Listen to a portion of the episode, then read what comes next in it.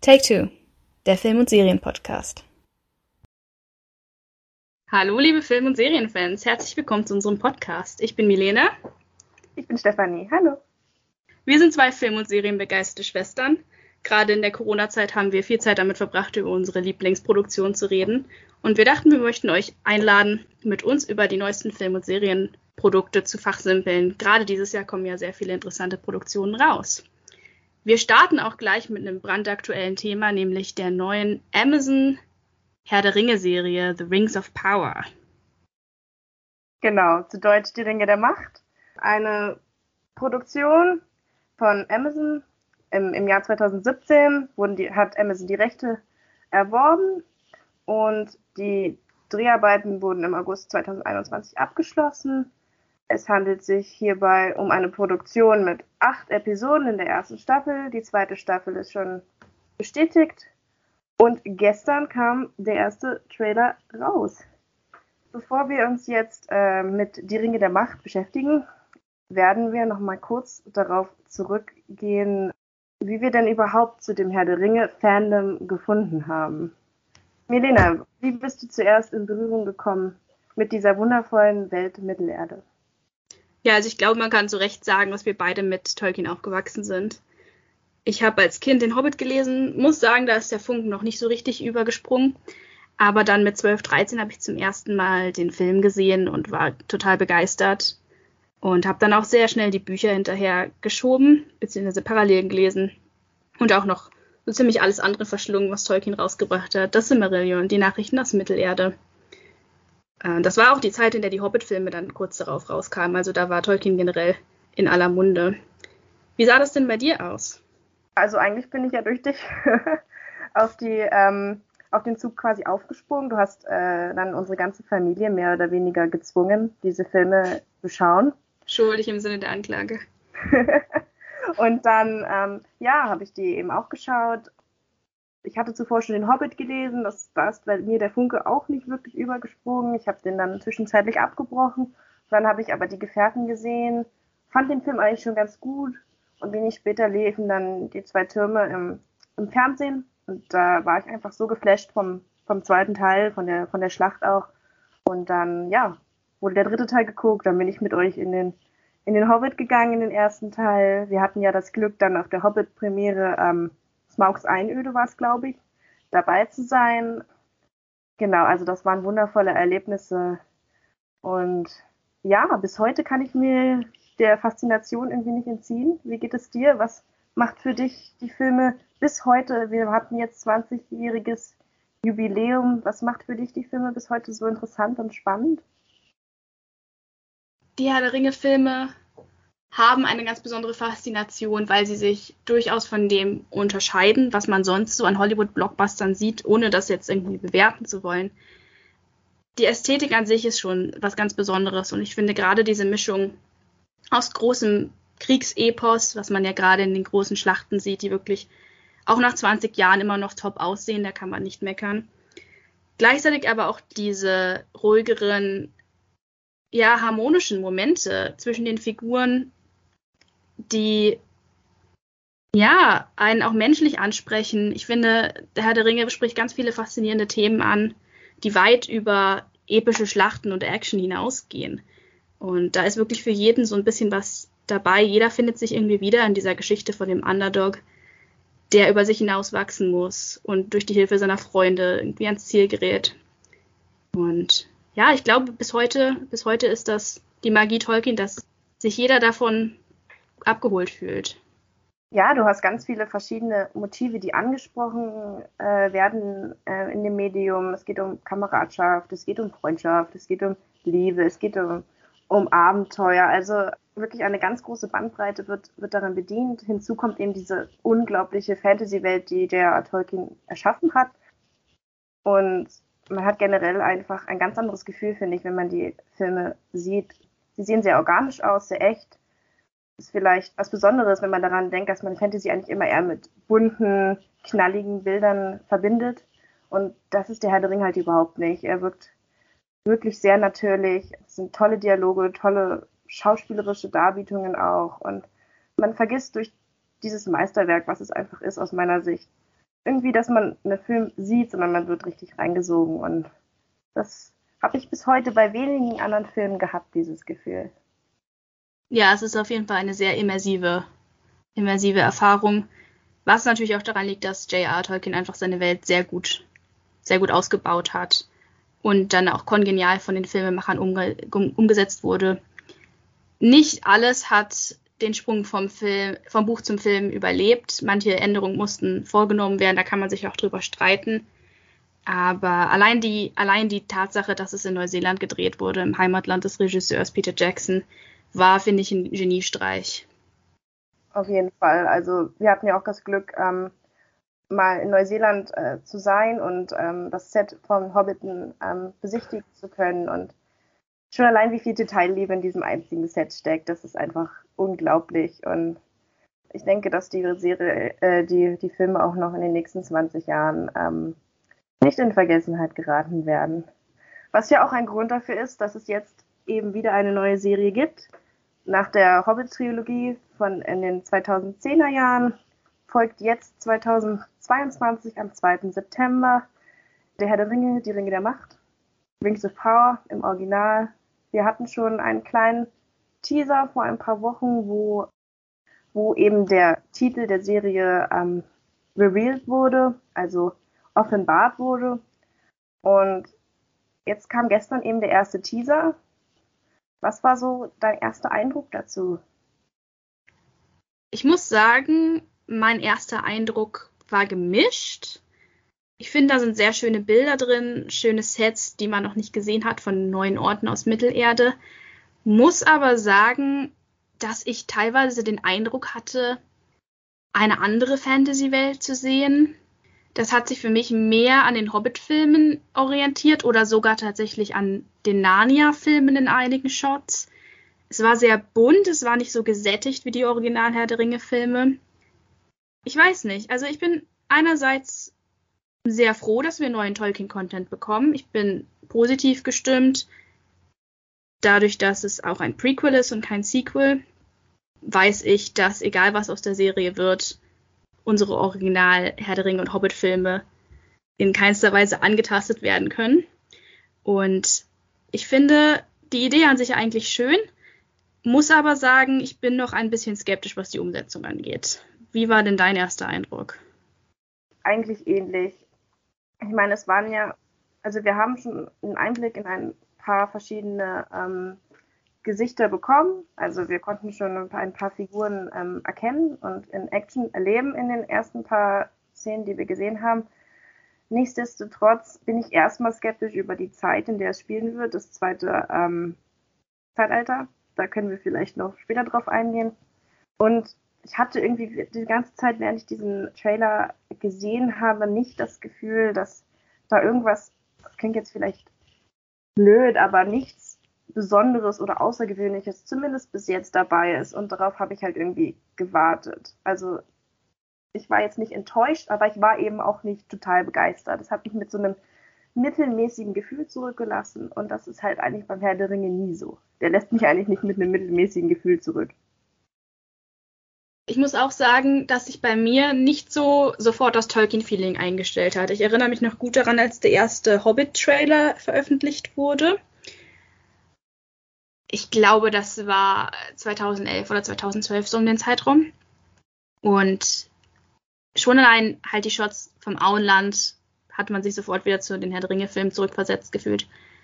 Aber für mich auch besonders einprägsam war der Moment, in dem die Zwerge angefangen haben, das Lied aus dem Hobbit zu singen ähm, jeder, der Tolkien kennt und liebt, weiß, dass Tolkien Musik unglaublich wichtig war und dass er viele Gedichte und Lieder in seinen Büchern hatte. Und da war für mich auf jeden Fall sofort in dem Augenblick dieses Tolkien-Feeling da. Und das hatte ich jetzt bei dem neuen Teaser noch nicht so wirklich. Generell muss man sagen, dass wir, glaube ich, damit nicht die einzigen sind, die dem Projekt mit ein wenig Skepsis entgegenblicken schon von vornherein, als es hieß, Amazon kauft das, ähm, waren, die, waren die Fans skeptisch und das äußert sich jetzt auch teilweise wieder in den Trailern. Wenn man sich auf YouTube den Trailer anguckt, dann kann man viele negative Kommentare dazu sehen, zum Beispiel eben, dem Kommentar, dass Böses eben nichts, nichts Gutes Neues erschaffen kann, sondern nur ähm, zerstören könnte, um das jetzt mal frei zu übersetzen. Ich denke, diese, diese Skepsis ist vielleicht auch irgendwo berechtigt, wenn man, wenn man sich anschaut, dass es eben zum Beispiel keine Buchvorlage dieses Mal gibt. Es ist relativ frei erfunden. Da können wir jetzt auch gleich nochmal drüber eingehen, wenn wir, wenn wir ähm, uns über den Teaser sprechen. Aber ähm, ja, es ist nicht unbegründet. Es gibt kein, keine Quelle, auf die sich diese Serie bezieht. Es ist relativ frei erfunden. Die beiden Showrunner, Patrick McKay und J.D. Payne, sind auch noch nicht wirklich bekannt. Also es ist ein großes Wagnis, was Amazon hier eingeht. Findest du nicht auch? Ja, auf jeden Fall. Also ich war auch sehr überrascht. Die beiden Showrunner haben keinen einzigen Eintrag auf IMDb. Sie sind praktisch unbekannt, haben nur an bestimmten Sachen mal mitgewirkt, aber nicht mal Credit dafür bekommen. Das ist auf jeden Fall ein riesiges Risiko. Wir reden hier immerhin von der teuersten Serie aller Zeiten. Das heißt, also man munkelt, das Kostenbudget ungefähr eine Milliarde Dollar betragend, was unglaublich ist für eine Fernsehserie.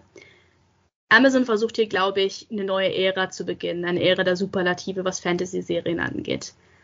Wenn man bedenkt, dass das Fantasy-Genre vor den Herr der Ringe-Filmen eigentlich mehr oder weniger totgesagt war oder zumindest belächelt wurde, ist es eine unglaubliche Entwicklung, die wir hier in den letzten Jahren gesehen haben. Natürlich auch dem großen Erfolg von Game of Thrones geschuldet, was, glaube ich, auch das Ausschlaggebende war, warum wir jetzt diese Tolkien-Serie bekommen, weil jeder jedes einzelne Produktionsstudio versucht, sein eigenes Game of Thrones zu finden.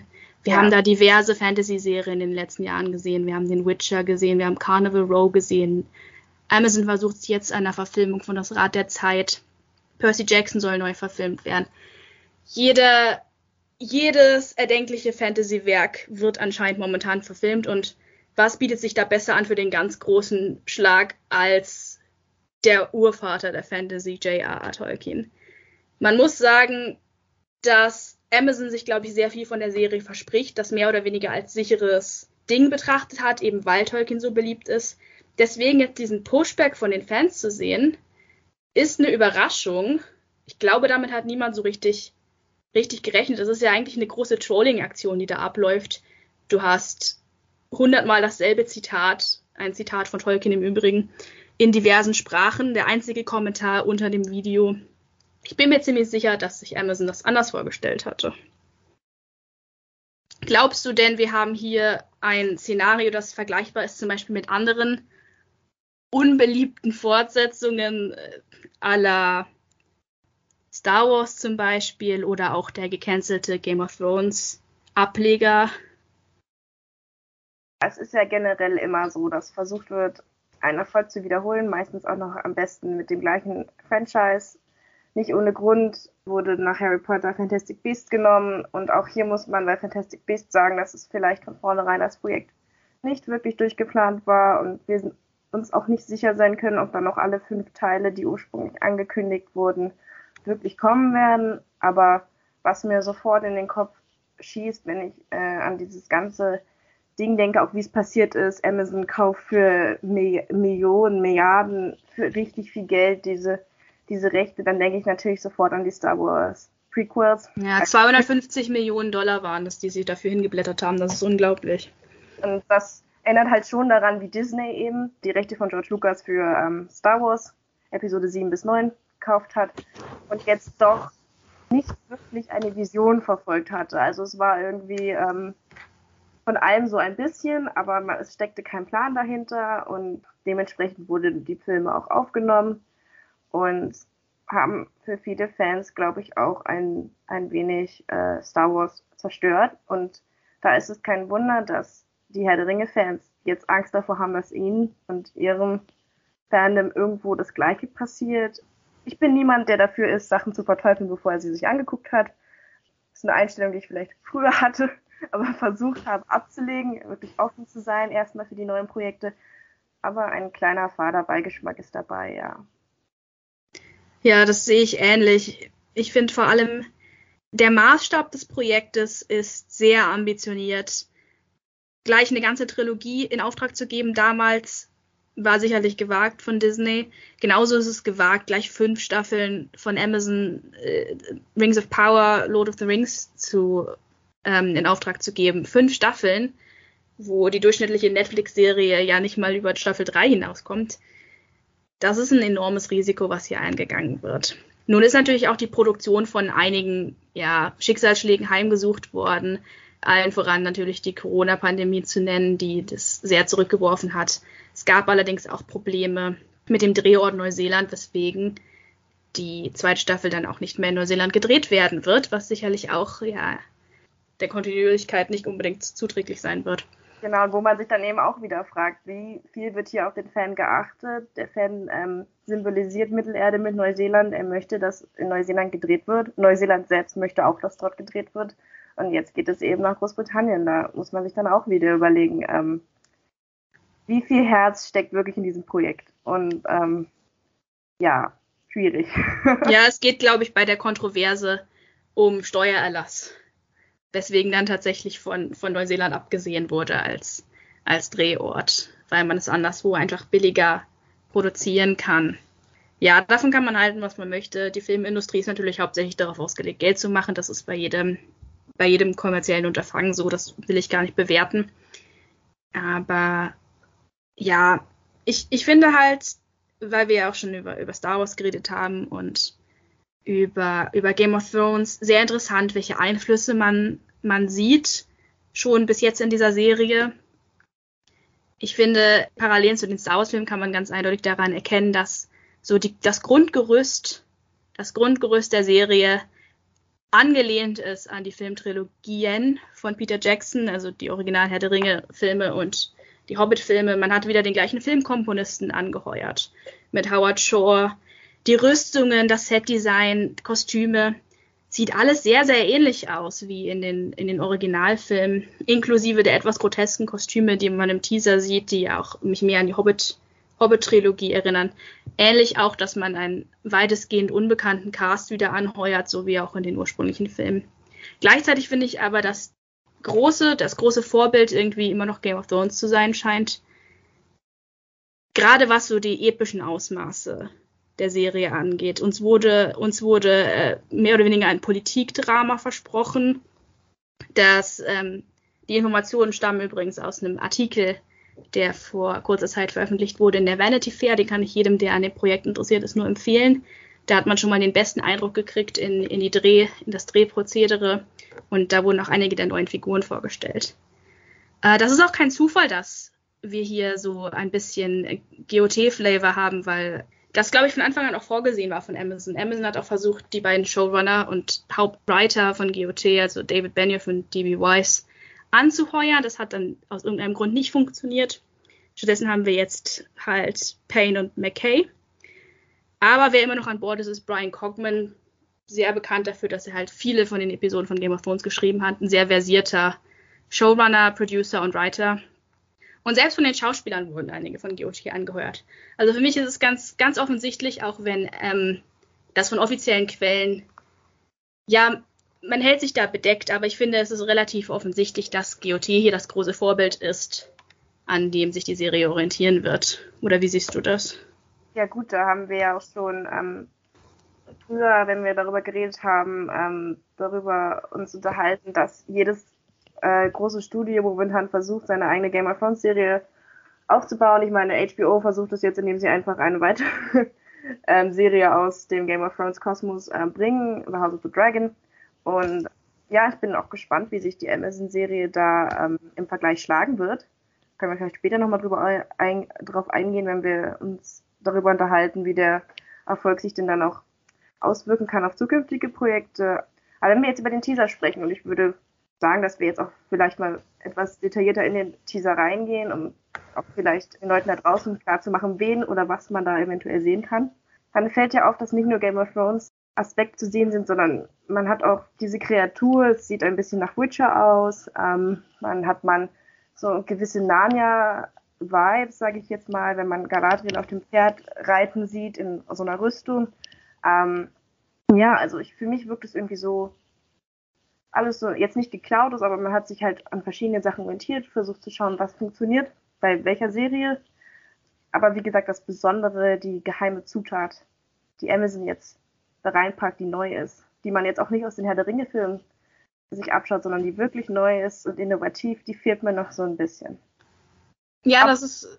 Verzeihung, ich wollte dir nicht ins Wort fallen. Nee, alles gut. Ich wollte nur sagen, aber schaut euch am besten selber erstmal den Teaser an, wenn wir jetzt genau drüber sprechen, um euch auch eben eure eigene Meinung vorher bilden zu können. Auf jeden Fall. Also der Teaser ist der erste tiefere Einblick nach dem Vanity Fair Artikel, den wir bekommen haben. Und für diejenigen, die jetzt noch nicht so vertraut sind mit dem Inhalt der Serie, vielleicht noch mal ganz kurz, worum wird es eigentlich gehen in Rings of Power? Es geht um das zweite Zeitalter, also einen Zeitraum, der vor sowohl dem Hobbit als auch dem Herr der Ringe angesiedelt ist, die beide im dritten Zeitalter spielen. Wir sehen natürlich ein paar bekannte Charaktere wieder, auch schon im Trailer. Galadriel wurde schon angesprochen. Sie ist hier deutlich jünger und greift noch etwas aktiver ein in das Geschehen von Mittelerde. Wir sehen Elrond wieder, diesmal äh, gespielt von Robert Aramayo, den einige vielleicht auch noch aus Game of Thrones kennen. Wir sehen einige andere Charaktere aus anderen Tolkien-Adaptionen, diejenigen, die Shadow of Mordor gespielt haben, werden sich wahrscheinlich an Celebrimbor erinnern. Auch ihn, den Schöpfer der Ringe der Macht, werden wir hier zum ersten Mal dann tatsächlich auch auf der Leinwand sehen. Grob gesagt, wir wissen ja auch noch nicht so wirklich, worum es geht, weil Tolkien sehr wenig zu diesem Zeitraum verfasst hat, kann man sagen, dass es um die Entstehung der Ringe der Macht geht. Hätte jetzt natürlich keine Vermutung nach dem Titel. Und ja, über, über das Menschenkönigreich Numenor, das der Vorläufer sozusagen von Gondor ist. Numenor, das ist jetzt ein kleiner Spoiler für diejenigen, die sich nicht auskennen, wird am Ende des zweiten Zeitalters untergehen und die Flüchtlinge aus Numenor werden dann sich in Gondor niederlassen, was wir dann halt im dritten Zeitalter sehen. Wer auch dabei sein wird, auf den können wir uns auch schon freuen, ist Sauron, der diesmal auch etwas aktiver in Erscheinung treten wird. Da bin ich persönlich auch schon sehr gespannt drauf. Also ich muss auch sagen, ich war, als ich gehört habe, zweites Zeitalter, habe ich sofort gedacht, es wird was über Numenor, weil viel mehr wissen wir nicht über das zweite Zeitalter, aber wir wissen relativ gut, wer wann in Numenor regiert hat, was wann passiert ist und ähm, ja, wann es untergehen wird. Und ich dachte halt, das wird dann jetzt die neue Geschichte, vielleicht so ein bisschen mit Game of Thrones ange, angereichert, so. Aber das kriegen wir jetzt nicht. Eventuell nur als eine Story von vielen, denn wir haben Galadriel, da wird wird gesagt, dass sie sich auf der Suche nach äh, den Mördern ihres Bruders befinden wird. Wir haben eine, eine weitere Geschichte mit einem neuen Elben namens Arondir, ähm, der eine Liebesbeziehung mit einer Menschenfrau, wenn ich das richtig verstanden habe, eingeht. Dann werden wir eine Geschichte mit Elrond haben. Wir haben auch schon Durin den Vierten gesehen und seine Frau. Das spricht dafür, dass wir vielleicht auch nach Casa Doom kommen. Also ähm, über das Zwergenreich, was wir auch in die Gefährten sehen in Moria, mehr erfahren werden. Und ja, also es wird sich nicht ausschließlich auf Numenor beziehen, was wir ziemlich sicher am Anfang des Trailers sehen, sondern wir werden viele kleinere Geschichten wieder aller Game of Thrones haben. Ja, genau. Was sind deine Gedanken dazu? Ja, du hast es schon gut zusammengefasst. Wir werden nicht dieses epische, generationenüberspannende Politdrama haben, das Tolkien über Numenor sozusagen verfasst hat. Er hat es nicht ganz ausgeschrieben, aber es gibt dazu aus seinem Nachlass genug Notizen, wo er das alles notiert hat, wie er sich das so vorgestellt hat mit der Geschichte Numenors, weil die Showrunner äh, selbst gesagt haben, dass es man keine Serie machen kann, wo alle paar Folgen die menschlichen Charaktere an Altersschwäche sterben und dann neue ins Spiel kommen. Das ist halt das Problem, wenn man unterschiedliche Völker hat, von denen einige unsterblich sind und andere nicht. Deswegen wird das hier jetzt deutlich ja, herabgestürzt. Wir werden einen, einen kleinen Ausschnitt nur sehen aus dem zweiten Zeitalter. Höchstwahrscheinlich den ganz am Ende, denn ein weiterer Charakter, der zurückkehrt in Rings of Power, ist Isildur. Äh, eingefleischte Fans werden sich daran erinnern, dass er am Anfang der Herr der Ringe-Filme kurz auftaucht, als er daran scheitert, den Ring zu vernichten. Ich möchte, hier, ich möchte hier einmal einfügen, dass der ganze Herr der Ringe, zumindest die Filme, nicht hätten funktionieren äh, funktionieren können, wenn Elrond einfach Isildur in den Vulkan gestoßen hätte. In den Vulkan geschossen. Ja. Also ja. Vielleicht, vielleicht sehen wir in der Serie, warum Elrond das nicht getan hat und warum er sich so entwickelt hat, wie er ist. Ja, Elrond, Elrond in Rings of Power soll ja deutlich shadier werden, politisch ambitioniert. gute, gute Frage, warum dieser Elrond dann nicht Isildur in den Vulkan geschubst hat. Aber ja, das ist ein guter, guter Punkt. Wir sehen nämlich tatsächlich auch das zweite Zeitalter ganz kurz in den Herr der Ringe-Filmen, nämlich am Anfang. Da sehen wir eine große Schlacht. Das ist die Schlacht des letzten Bündnisses, wo Sauron ja nicht zum ersten Mal, er wird ziemlich oft vernichtet, aber ähm, sehr vernichtend geschlagen wird. Ihm wird halt der Finger abgeschnitten, an dem er den Ring trägt. Und das ist auf jeden Fall schon mal ein kleiner Einblick in das zweite Zeitalter und ich vermute, die Serie wird sich damit beschäftigen, wie wir zu dieser Schlacht gekommen sind, mit der dann tatsächlich die Originaltrilogie beginnt. Dann hattest du noch kurz erwähnt, dass wir im Trailer schon Numenor sehen. Da bin ich mir relativ sicher, ohne jetzt zu detailliert darauf eingehen zu wollen, aber man sieht eine Menschenstadt, die sich ganz eindeutig an Minas Tirith in den, in den Filmen orientiert, der weiße Stein, die Statuen. Man sieht im Hintergrund einen Berg, man sieht viele Schiffe, hier handelt es sich also ganz eindeutig um Numenor. Ähm, der Berg im Hintergrund ist der Menetama, der größte Berg von Numenor. Da bin ich mir relativ sicher. Und auch andere Figuren sieht man schon, die in Erscheinung treten. Wir sehen einen neuen Charakter, einen ja, Waldläufer-ähnlichen Typen namens Halbrand, wo man versucht, wahrscheinlich so ein bisschen sich an Aragorn anzulehnen. Wir haben auch schon ganz kurz den von Reginald Walker gespielten Gilgalad gesehen. Jetzt richtig, richtig versierte Filmcracks werden sich daran erinnern, dass in der Special Extended Edition auch schon Gilgalad kurz zu sehen war. Gilgalad ist der, der hohe König der Elben im zweiten Zeitalter. Der letzte König, auch er stirbt bei der Schlacht des letzten Bündnisses. Und auch seine Geschichte wird wahrscheinlich näher beleuchtet werden, wenn man vom Trailer ausgehen kann. Ja, auf jeden Fall. Ähm, dann wie gesagt, Galadriel soll sich auf der Suche nach äh, den Mördern ihrer Brüder, eines ihrer, äh, einer ihrer Brüder befinden. Ähm, es wird gemunkelt, dass man im Trailer Finrod sieht. Das ist einer ihrer Brüder, der im ersten Zeitalter, Spoiler, aber eigentlich stirbt. Vielleicht sehen wir hier ein Flashback. Was sagst du dazu? Sie soll ja wohl auch auf ihrer Reise dann auf diesen, wie du von dir schon angesprochenen Heilbrand treffen. Meinst du, wir sehen da eine Liebesgeschichte? Uh, das wäre interessant. Also Liebesbeziehungen zwischen Elben und Menschen sind ja anscheinend sehr beliebt. Äh, wir hatten auch schon Elb und Zwerg in der Haupttrilogie. Vielleicht sehen wir jetzt Galadriels jugendliche Affären. Nein, Spaß. Galadriel ist zumindest im Buchmaterial verheiratet zu dem Zeitpunkt und auch in der Filmtrilogie sieht man ja kurz ihren Mann. Ich weiß nicht, was ich davon halten soll. Also es ist relativ offensichtlich, dass die Serie sehr stark von dem Ausgangsmaterial abweichen wird. Nicht nur in Bezug auf die Timeline, weil bereits angesprochen ja, man versucht es auf einen kleinen Cast zu reduzieren, der dann nicht sofort stirbt, sondern dem man auch über mehrere Staffeln folgen kann. Ja, es sind auch einfach sehr viele Figuren, die Tolkien im Original beschrieben hat. Galadriel hat allein drei oder vier Brüder, je nachdem, welches, welche Fassung man nimmt. Ähm, hier wird sie wahrscheinlich nur einen haben. Der wird dann, das wird dann wahrscheinlich Finrod sein, den wir auch schon kurz im Trailer sehen. Also ich denke, dass viele eingefleischte Buchfans sehr enttäuscht sein werden. Man muss sagen, dass Silmarillion, die Nachrichten aus Mittelerde, auf denen diese Serie basiert, gibt es auch schon ein paar Jährchen. Das Silmarillion ist aus den 70ern. Die Fans haben sich lange, lange an diesen Kanon gewöhnt. Und jetzt zu sehen, dass eine Adaption größtenteils davon abweicht, beziehungsweise einfach etwas komplett Neues erschafft, das im Zweifelsfall nicht unbedingt konkurrent ist mit dem Ausgangsmaterial, wird sicherlich viele vor den Kopf stoßen. Andererseits für Fans, die nicht ganz so tief im ja, erweiterten Tolkien-Legendarium drinstecken, ist es sicherlich auch eine schöne Methode, ja, ein bisschen mehr über Tolkien-Mythologie herauszufinden. Bestenfalls werden diese Fans dann ja eventuell sogar zum Buch greifen und selber nachlesen, wie das denn so war mit dem zweiten Zeitalter. Was sind denn dann deine persönlichen Gefühle? Also wenn wir jetzt ein bisschen vom Objektiven weggehen, was sind deine persönlichen Gefühle, wenn du diesen Trailer siehst, ähm, in Bezug vielleicht auf die Musik, auf die Kostüme? Ich weiß, du warst nicht begeistert von der Szene, wo Galadriel die Haare aus dem Gesicht genommen werden. Vielleicht willst du das kurz erläutern, was, warum du da einen Schrei der Entrüstung losgelassen hast. Oje, oh oje, oh jetzt werde ich hier, hier geoutet als Tolkien-Purist. Nein, also man muss, man muss einfach sagen, dass das Medium Film, das Medium Serie auch anders funktioniert als Bücher. Wir haben eine Szene im Trailer gesehen, wo einer elbischen Person ziemlich sicher die Haare aus dem Gesicht gestrichen werden und darunter ein spitzes Ohr zum Vorschein kommt.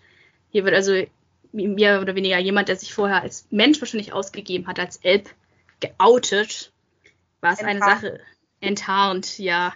Was eine Sache ist, die in den Büchern schon mal nicht funktionieren würde, weil Elben ja in den Büchern ganz anders aussehen als Menschen und es eindeutig zu erkennen wäre, dass es ja, aber das ist egal, weil natürlich in der Verfilmung alle Kreaturen, Zwerge, Elben, Menschen und ein Teil der Orks von Menschen gespielt werden. Insofern kann man das schon so machen. Aber es sind viele kleinere Details, die, glaube ich, Buchfans vor den Kopf stoßen. So eine, eine Sache, die in Game of Thrones sehr wichtig war, war die Heraldik. Jedes Haus hat sein eigenes Wappen, seinen eigenen Spruch. Wir sehen jetzt Galadriel in einer Rüstung mit dem Wappen von einem ganz anderen Elbenhaus. Das ist in etwa so für den, für den eingefleischten Tolkien-Fan, als ob ein Lannister plötzlich mit einem Schattenwolf auf der Rüstung rumläuft. Da würden sich sicherlich einige wundern. So haben sich auch einige Tolkien-Fans gewundert.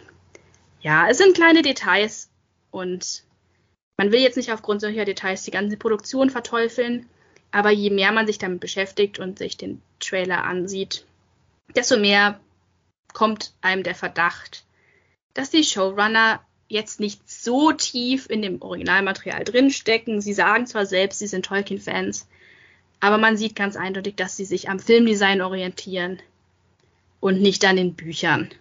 Für mich ist das relativ offensichtlich. Ich weiß nicht, du hast ja auch die Bücher gelesen. Wie siehst du das? Ja, äh, liebe Zuhörerinnen und Zuhörer, ich möchte nicht behaupten, dass ich so tief in der Materie drinstecke wie Milena. Also auch ich habe das Silmarillion gelesen, aber das mit dem Stern wäre mir vermutlich nicht aufgefallen.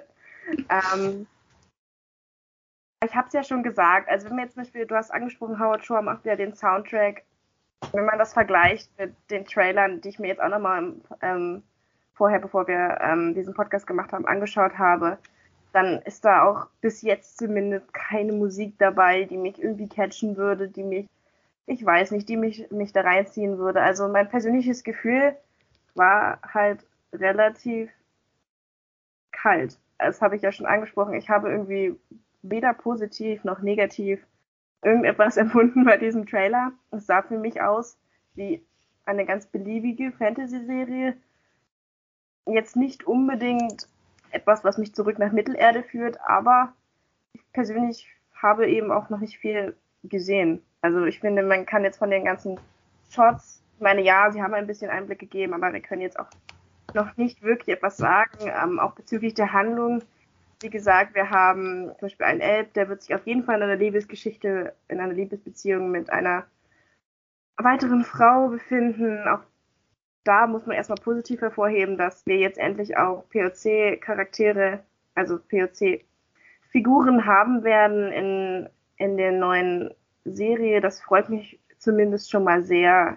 Es gibt auch generell mehr Frauen. Auch das kann man ja dem Herr der Ringe vorwerfen, dass es relativ männerlastig ist. Also das finde ich schon mal sehr positiv. Genau, also man versucht schon mit der Zeit zu gehen und die richtigen Dinge zu machen. Ob es dann im Endeffekt, ob im Endeffekt der Funke überspringen wird, ähm, das wird man dann sehen, wenn man die ersten Episoden sieht. Die kommen ja auch nur wöchentlich raus, das heißt, man, man kann es nicht durchbingen, wie es zum Beispiel bei Netflix der Fall wäre. Das heißt, man wird schon relativ schnell merken, ob einen die Serie fängt oder nicht, weil man einfach eine Woche der Zeit, Zeit dazwischen hat, um sie wieder zu vergessen. Auf jeden Fall. Ich frage mich halt so ein bisschen persönlich, was die Zielgruppe dieser Serie ist.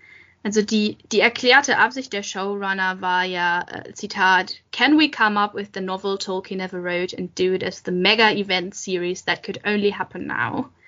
Und ich finde allein schon die Betonung auf mega event zeigt ja so ein bisschen, dass die Absicht hinter der Serie ist, Maßstäbe zu setzen, alte Limits zu überschreiten, wirklich was gigantisches, bombastisches zu produzieren. Das Budget ist riesig, die Erwartungen sind riesig. Ich frage mich halt, warum? Wen will man damit erreichen? Die, die ursprünglichen Tolkien-Fans, die wirklich tief in den Büchern drin stecken und die einzigen sind, die sich mit dem zweiten Zeitalter tiefergehend beschäftigt haben werden, werden, glaube ich, relativ verprellt sein von dem, was sie in diesen ersten in diesen ersten ja, Einblicken gesehen haben. Ich habe es ja schon angewähnt. Charaktere wie Galadriel und Elrond wurden sehr stark verfremdet. Du hast ja selbst auch gesagt, es soll mehr, mehr Frauenpower geben. Galadriel wird jetzt mehr oder weniger zum, zum Action Girl umgestaltet. Finde ich jetzt persönlich nicht schlimm. Die ehrliche Entwicklung gab es ja schon mit Arwen in den Original Herr der Ringe-Filmen. Aber ja, viele Leute werden sich darüber wundern und natürlich war auch die Entscheidung, dunkelhäutige Schauspieler anzuheuern für die Serie, wird sehr kontrovers bedacht. Ich muss dazu ganz ehrlich sagen, wer im Jahr 2022 immer noch einen rein weißen Cast in einer Fantasy-Serie verlangt, der sollte sich mal dringend Gedanken darüber machen, warum. Ich finde das sehr begrüßenswert. Kann ich nur so unterschreiben, wirklich. Ich verstehe gar nicht, warum das überhaupt ein Thema ist. Ich verstehe es auch nicht, zumal auch in den Tolkien-Originalwerken, denen man ja durchaus einen gewissen Rassismus zur Last legen kann, auch da Charaktere aller verschiedenster Völker und Hautfarben drin vorkommen. Insofern ist das noch nicht mal irgendwas, was woke Showrunner dazu gedacht haben oder was auch immer da im Internet teilweise behauptet wird. Also da muss man gar nicht näher drauf eingehen. Aber ich glaube trotz alledem, dass der ja, versierte Tolkien-Fan ein bisschen enttäuscht sein wird von dieser Serie, eben weil sie sich halt größtenteils an den Filmen orientiert und an anderen Produktionen wie Game of Thrones, die jetzt mit den originalen Tolkien, dem originalen Tolkien-Material nicht so viel zu tun hat. Gleichzeitig muss ich aber sagen, wenn wir jetzt versuchen, neue Fans abzuholen, die damit sich nicht so gut auskennen, was genau soll die denn jetzt ansprechen? So, die denken sich dann vielleicht, oh ja, schön, wir sehen jetzt die Vergangenheit von Galadriel und Elrond. Aber das ist es dann auch schon. Ich finde, da braucht es halt einen innovativen, spannenden Plot vor allem, der die Leute abholt, die sich jetzt nicht einfach nur da vor den, vor den Fernseher setzen, weil sie Mittelerde spannend finden. Und da muss ich sagen, so Sachen wie ja geheime Liebesbeziehung zwischen einem Elben und einer Menschenfrau hat man jetzt schon mal gesehen. Ich will mich da jetzt nicht zu weit aus dem Fenster lehnen, weil wir ja noch recht wenig wissen. Aber ja, von dem, was, was ich sehe, was an Handlungssträngen erwähnt wurde, vor allem in dem Zeitungsartikel, der bisher erschienen ist, wirkt das alles sehr generisch. Ich habe das Gefühl, man hat halt überlegt, ja, was, was gibt's in Fantasy, was kommt gut an? Wir brauchen eine Quest, wir brauchen Schlachtszenen, wir brauchen einen mysteriösen Fremden, der, dessen Identität später enthüllt wird. Auch das wird im Artikel erwähnt. Da ist jetzt für mich nichts Neues dabei. Und was ich persönlich immer sehr schön fand an, an ähm, dem Herrn der Ringe als Material ist, dass er halt für seine Zeit unglaublich innovativ war und auch als ich erwähnte es ja, als ich die Herr der Ringe-Filme das erste Mal gesehen habe, hatte ich sofort den Eindruck, das ist was Neues, das ist was, was sich unterscheidet von dem, was man sonst so sieht auf der Leinwand. Und das habe ich hier halt nicht. Für mich ist hier wenig Neues, wenig Innovatives dabei.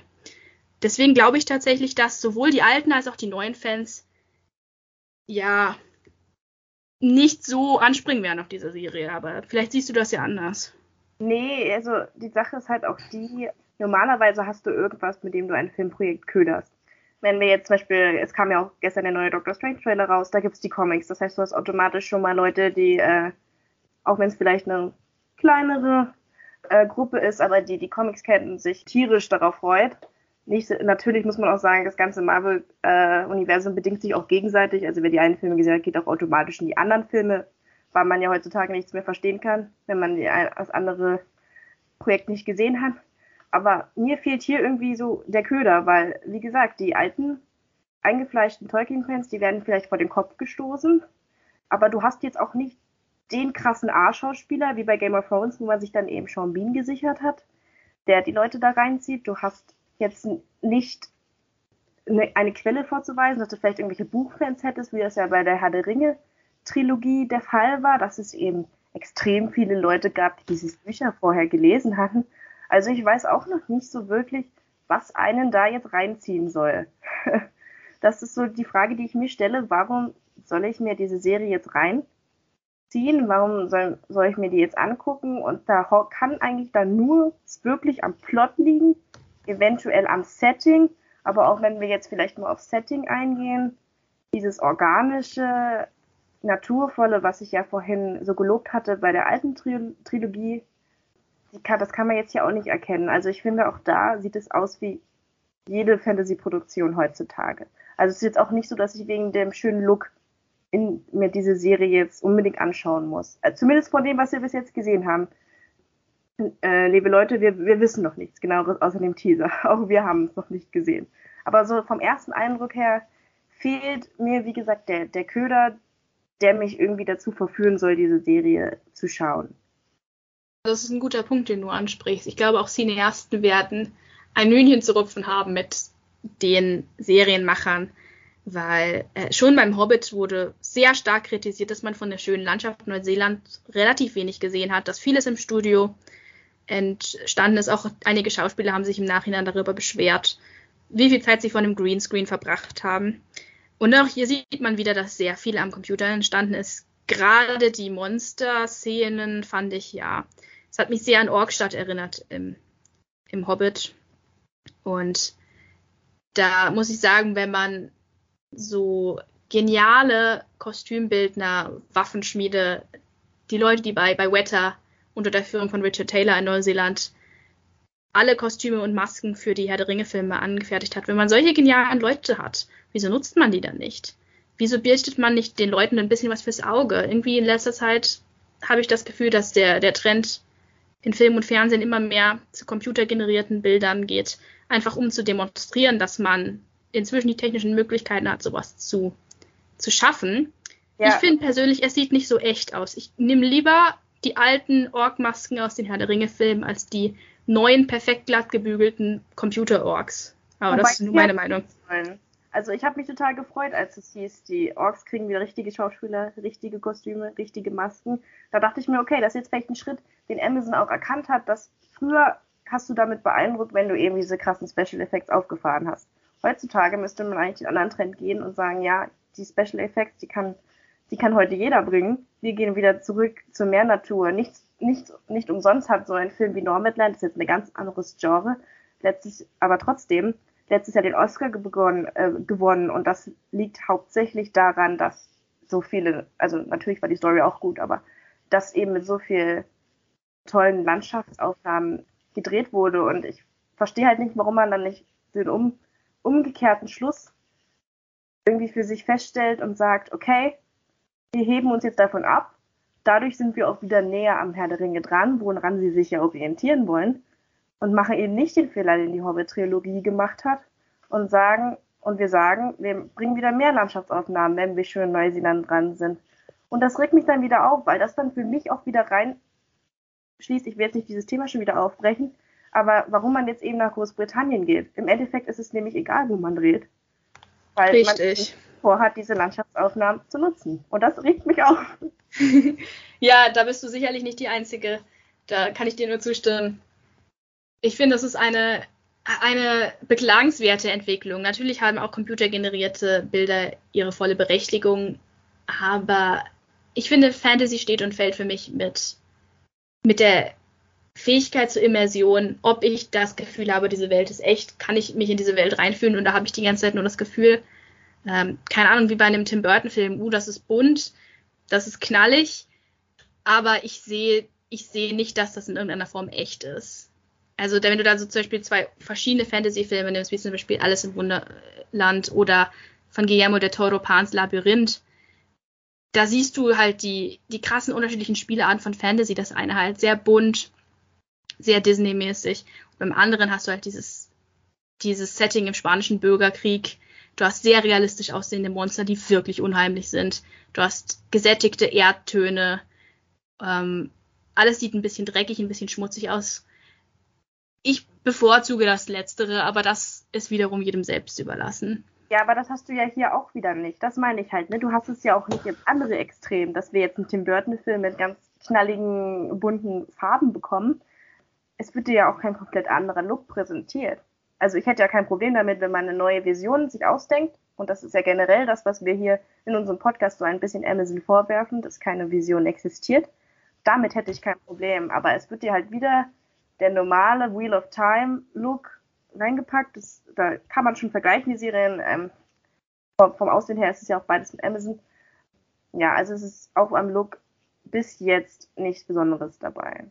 Ja, es wirkt, es wirkt alles ein bisschen ähm, alles, als ob man es schon mal irgendwo gesehen hatte und besser. Und ich glaube, dass Amazon es dann schwer hat, sich in der Konkurrenz zu behaupten, trotz des riesigen Budgets, weil wenn es eine Sache gibt, an der momentan kein Mangel herrscht, dann sind das neue Fantasy-Serien. Und da haben wir auch viele kreative, innovative Serien dabei, äh, die jetzt, die jetzt schon erschienen sind oder auch demnächst rauskommen. Ein schönes Beispiel zum Beispiel finde ich ist Carnival Row, das eine ganz neue Art von Setting hat auch viel computeranimiert, aber halt auf eine ganz andere Art. Es, es spielt angelehnt an das 19. Jahrhundert in England zur Zeit der Industrialisierung. Fand ich einen sehr interessanten Look. Es war mal was Neues. Auch hoch, auch hochpolitisch, greift Themen der Flüchtlingskrise und so auf. Fand ich, fand ich neuen, neuen Einblick einfach, was man mit Fantasy machen kann. Und dagegen wirkt, wirkt die Amazon Herr der Ringe Serie fast schon wie so ein, ja, wie so ein Rückschritt oder zumindest ein Rückblick auf vergangene Zeiten. Also es wirkt halt wenig innovativ. Und ich hoffe einfach, also ich wünsche mir einen positiven Ausgang für diese Serie. Ich, ich hoffe, dass ich noch begeistert werde und dass sich das ganze Projekt positiv auswirken wird. Ich fürchte aber auch, dass Amazon im Konkurrenzkampf, auch wenn man sich zum Beispiel jetzt House of the Dragon anguckt, was ja im April kommt, also zuerst, dass es Amazon da schwer haben wird, sich durchzusetzen, weil bei House of the Dragon ist George R. Martin ja auch wieder extrem viel drin involviert. Das heißt, ähm, er wird seine, seinen Plot sich schon gut ausgedacht haben. Hoffen wir mal besser als Staffel 8 von Game of Thrones. Und wir kriegen ja auch das Witcher-Prequel, Blood Origin, ähm, Mitte des Jahres auch etwas, was die Fans sehr interessiert. Und dann weiß ich eben nicht, wenn am 2. September der Herr der Ringe dann eben, also die Herr der Ringe-Serie, die Ringe der Macht, ob die dann nicht im direkten Konkurrenzkampf verliert. Was würdest du denn sagen? Wie sehr hängt der Erfolg von dieser Serie ab für zukünftige Projekte, ähm, eventuell sogar für, für Verfilmungen von Tolkien-Material selbst? Oh, das ist eine sehr gute Frage. Vielleicht, um nochmal kurz auf das zurückzugreifen, was du gesagt hast, in Bezug auf House of the Dragon, finde ich, da ist ein, ein großer Unterschied, dass die beiden Autoren der ursprünglichen Werke, Andrzej Sapkowski und George R. R. Martin, noch leben und auch konsultiert werden, teilweise tief involviert sind in, in den beiden Serien, was schon mal eine gewisse Originaltreue garantiert, was auch gute Dialoge hoffentlich garantieren wird. Wir wissen alle, das war ein Problem, nachdem die Bücher von George R. R. Martin nicht mehr als Vorlage da waren bei Game of Thrones. Gute Dialoge sind ein, ein absolutes Muss für eine Erfolgsserie. Das finde ich schon mal, muss man hier hervorheben, weil Tolkien ist, ist tot seit ja 50 Jahren bald. Kann nicht, nicht mehr persönlich eingreifen und dementsprechend ist das unser einziger Zugang, den wir noch haben zu ihm, sind halt die Werke, die er hinterlassen hat und eben jetzt auch die Verfilmungen dieser, dieser Werke. Und ich fürchte, ich fürchte sehr, ich hoffe es natürlich nicht, aber ich fürchte sehr, wenn diese Serie floppt, dass dann die Schlussfolgerung daraus ist. Nicht, dass, ja, Amazon hat sich verschätzt, das war keine gute Adaption, sondern einfach, uh, der Post-GOT-Hype ist jetzt schon wieder vorbei, Fantasy ist nicht mehr, ist nicht mehr massenfähig, Tolkien ist einfach nicht mehr aktuell, das wollen die Leute nicht mehr sehen. Ich fürchte, das wird die Schlussfolgerung sein. Und das tut mir wirklich weh, weil ich hatte, ich hätte mir gewünscht, dass wir vielleicht, dass Amazon so ein bisschen der Türöffner ist für andere, kleinere Adaptionen, die vielleicht weniger auf Sicherheit gehen. Weil man muss wirklich sagen, ich glaube hier, dass die Hauptmotivation in dieser Serie ist wirklich, man versucht so ein bisschen den Look zu kopieren, man versucht die Marke Herr der Ringe voranzutreiben, bloß keine großen Experimente eingehen, das machen, was schon in den Originalfilmen gut war, was die Leute sehen möchten, damit das Franchise Tolkien, Franchise Mittelerde weiter bestehen kann und man möglichst viel Geld damit machen kann, ähnlich wie bei den Star Wars Filmen, ich kann es nur noch mal sagen. Und ich fürchte, dass die Sicherheit im Weg stehen wird, dieser Serie wirklich gute Unterhaltung zu werden, weil es halt zu vorhersehbar sein wird. Das ist jetzt meine persönliche, meine persönliche Prognose. Äh, bitte nicht falsch verstehen oder so. Ich, ich mutmaße nur. Und das, das steht so ein bisschen im Weg, der Showrunner etwas experimentelleres zu machen, etwas, ja, kreativeres zu machen. Ich muss dazu sagen, jetzt ist auch vor zwei Tagen noch ein Promobild veröffentlicht worden aus dem, der neuen Anime-Verfilmung. Da soll es auch um die Vorgeschichte der Rohirrim gehen. Auch da hatte ich große Hoffnung, weil ich dachte, uh, Anime, ein neues Genre, mal eine neue Adaption. Ich habe das Rohirrim gesehen. Immer gut. Rohirrim sind auch immer gut. Ich habe das gesehen und ja, es, es ist eins zu eins das Filmbild, nur halt jetzt animiert. Und das, das fand ich sehr traurig, ehrlich gesagt, weil ich dachte, oh, jetzt kommt mal was Neues. Es gibt ja auch Gegenbeispiele. Es gibt kleinere Fanproduktionen. Hunt for Gollum wäre zum Beispiel ein guter oder Born of Hope wo Fans mit praktisch nicht existierendem Budget trotzdem schöne schöne Tolkien-Adaptionen gemacht haben mit Herz und mit, mit gutem Verständnis des Originalwerks, die wirklich, also mich als Tolkien-Fan beeindruckt haben. Was ja zeigt, dass man auch mit wenig Budget eine gute Tolkien-Adaption machen kann. Wenn man ein bisschen was riskiert, wenn man, wenn man eine eigene Vision hat und sich traut, die auch umzusetzen. Ich, fürch, ich, fürchte, das war jetzt ein sehr langes Plädoyer, es tut mir leid, ich fürchte, Amazon könnte hier halt auf Grund gehen mit, mit ihrer Vision, weil es ist, es ist weder besonders innovativ, noch ist es besonders originalgetreu. Ich fürchte, es wird halt genau zwischen den Stühlen stehen und am Ende wird es keiner so richtig gut finden. Ähm, ich glaube nicht, dass es ein kompletter Flop wird. Ich denke, es wird sich trotzdem noch auszahlen für Amazon. Aber die, die Zukunft die Zukunft der Tolkien, der Tolkien-Verfilmungen hängen sehr stark von dieser Serie ab, fürchte ich. Und wenn die scheitert, sieht es für alle anderen auch schlecht aus. Oder was glaubst du? Naja, ich glaube, so oder so wird sich sehr viel ähm, verändern. Also wenn die Serie scheitert, dann wird vielleicht wirklich das eintreten, was du gesagt hast, dass ähm, auf andere Autoren gegangen wird, was vielleicht auch erstmal jetzt nicht so schlecht wäre, anstatt dass man immer die ganzen alten Sachen ausschlachtet, aber dass man dann vielleicht komplett von Tolkien weggeht oder noch im schlimmeren Fall, dass man eben komplett von der Fantasy weggeht, was für mich äh, extrem dramatisch wäre. Da kommt es aber, wie gesagt, an, wie für mich persönlich darauf an, wie sich, ähm, wie sich die Konkurrenz schlägt. Also die ganzen anderen Fantasy-Produktionen, die jetzt rauskommen. Weil wenn die nämlich trotzdem gut laufen, glaube ich nicht, dass wir äh, keine Fantasy-Verfilmungen mehr sehen werden, aber eventuell nichts mehr von Tolkien. Und wenn wir das Ganze jetzt mal weiterspinnen und das Material reicht wirklich für fünf Staffeln und ähm, das Ganze wird ein Riesenerfolg, dann ähm, muss man sich natürlich andererseits fragen, auch das hatten, haben wir uns schon vor ein paar Monaten gefragt, ob das dann der neue Look für die nächsten Tolkien-Verfilmungen ähm, dann auch wäre.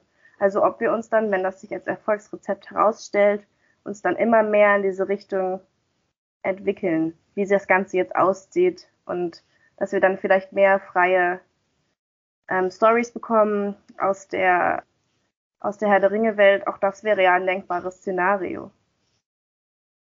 Ja, auf jeden Fall. Ich denke, bis jetzt bleibt nur zu sagen, wir müssen abwarten. Es wird sicherlich noch einen zweiten Trailer geben, gehe ich von aus. Noch weitere Einblicke in, in die Serie. Wir halten euch natürlich gerne auf dem Laufenden. Und ansonsten, ja, bleibt uns eigentlich nur übrig, am 2. September dann einzuschalten. Auch interessante, interessantes Datum natürlich als Start für die Herr der Ringe-Serie. Es ist Tolkiens Todestag. Ich hoffe, dass sich das nicht als prophetisch herausstellt für die Serie. Aber abwarten. Ja, ich möchte nochmal sagen, wir hoffen wirklich, dass es gut wird, weil wir große Tolkien-Fans sind und auch gerne weitere Adaptionen se sehen wollen. Vielleicht nicht unbedingt von Amazon, aber ja. Wir träumen immer noch so ein wenig von der Silmarillion-Verfilmung, auch wenn die vielleicht oder möglicherweise niemals kommen wird. Aber ja, das schon allein deswegen muss das gut werden. Wir werden uns auf, wir werden es uns auf jeden Fall anschauen. Und dann bleibt nur zu sagen, danke, dass ihr reingehört habt und wir sehen uns beim nächsten Mal. Bis dann. Das war's schon wieder mit unserer aktuellen Folge. Take Two ist ein Podcast, der über Acast vertrieben wird. Das Logo wurde mit der App Logopit Plus designt. Die Klappe im Intro und Outro stammt von der Website freesound.org. Unser Content wurde mit Hilfe des Programms Audacity geschnitten und überarbeitet. Wenn ihr Wünsche, Fragen oder Anregungen an mich und Milena habt, dann schreibt uns doch einfach eine Mail an take22 at web.de, alles zusammengeschrieben. Danke für euer Interesse und bis zum nächsten Mal.